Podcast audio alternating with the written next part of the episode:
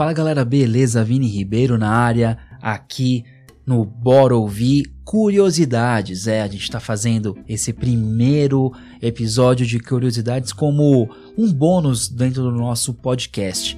Contar para vocês um pouco das curiosidades do mundo da música em todas as vertentes. A gente vai começar esse podcast de curiosidades com a história do rock, a história do rock nas rádios. Como que aconteceu isso daí, gente? Nos anos 70, existiam várias bandas de rock, né? Tocando, fazendo shows e tudo mais. No final dos anos 60, 70, a gente já tinha já Led Zeppelin, Rolling Stones lá na Inglaterra. É onde as coisas começaram pro lado do rock, assim, do rock que a gente tem hoje como, como referência, né? Nos Estados Unidos a gente já tinha Elvis fazendo o som dele, aquele som mais dançante, aquele aquele estilo mais rockabilly, né? Enfim, aquela parada que eram misturando um pouquinho com disco, né? Então eram duas, dois mundos separados, que também era muito oriundo aí do blues. A galera do da Inglaterra acabou bebendo muito dessa fonte do blues antigo e fazendo algumas músicas aí, principalmente Led Zeppelin acabou utilizando muito dessa fonte, né? Então, a galera britânica, eles tinham uma sede incrível por conhecer bandas de rock, por entender o que acontece, para conhecer um pouco mais esse universo. Só que nem todo mundo tinha condição de ir até um show para poder fazer essa esse garimpo e conhecer realmente como que funcionava tudo isso. As rádios elas eram proibidas de tocar rock e tocar pop.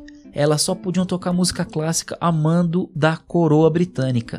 Para burlar isso, o que, que a galera fazia? A galera pegava, montavam barcos, barcos mesmo, embarcações, e eles iam até uma certa distância, né, de léguas da, da costa, aonde as leis britânicas não poderiam ser aplicadas mais. Então, existiam os navios rádio rock. Esses navios, eles eram navios que eles iam até o oceano e eles de lá eles transmitiam em frequências piratas, né? Que a gente chama hoje de piratas, frequências clandestinas na realidade. Daí que veio a relação que nós temos hoje em dia com a palavra clandestino com a palavra pirata. A gente entende que algo clandestino é algo pirata, porque as rádios elas eram rádios pirata.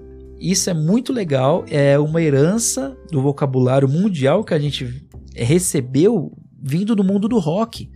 Então é um negócio incrível, incrível a gente pensar nisso.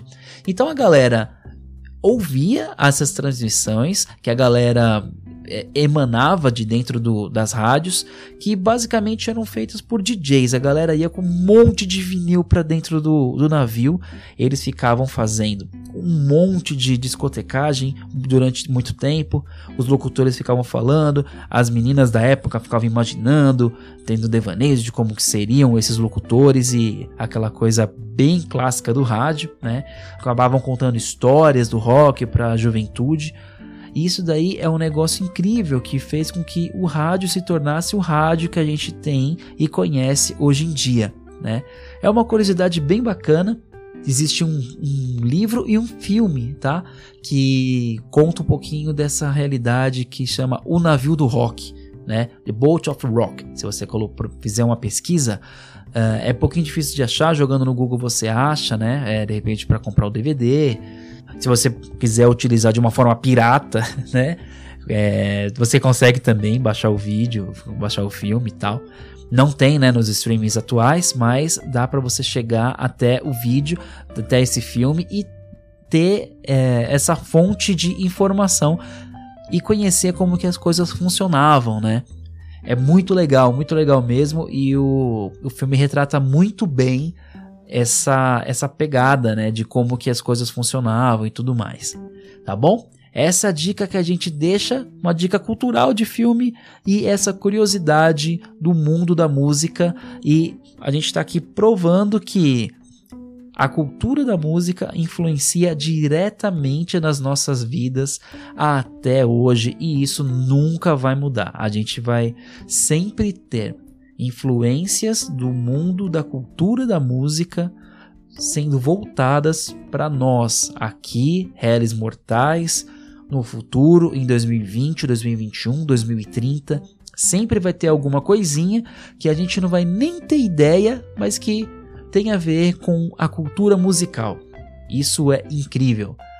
Tá bom, gente? Então, por hoje é só, é só esse drops aqui de curiosidades. A gente está fazendo esse primeiro e logo mais nós vamos trazer mais curiosidades da música e a gente vai mostrar para vocês e a gente vai fazer esse trabalho que vai ser bem legal para todo mundo conhecer como que as coisas funcionavam, funcionavam e por que que elas funcionam hoje também. Valeu?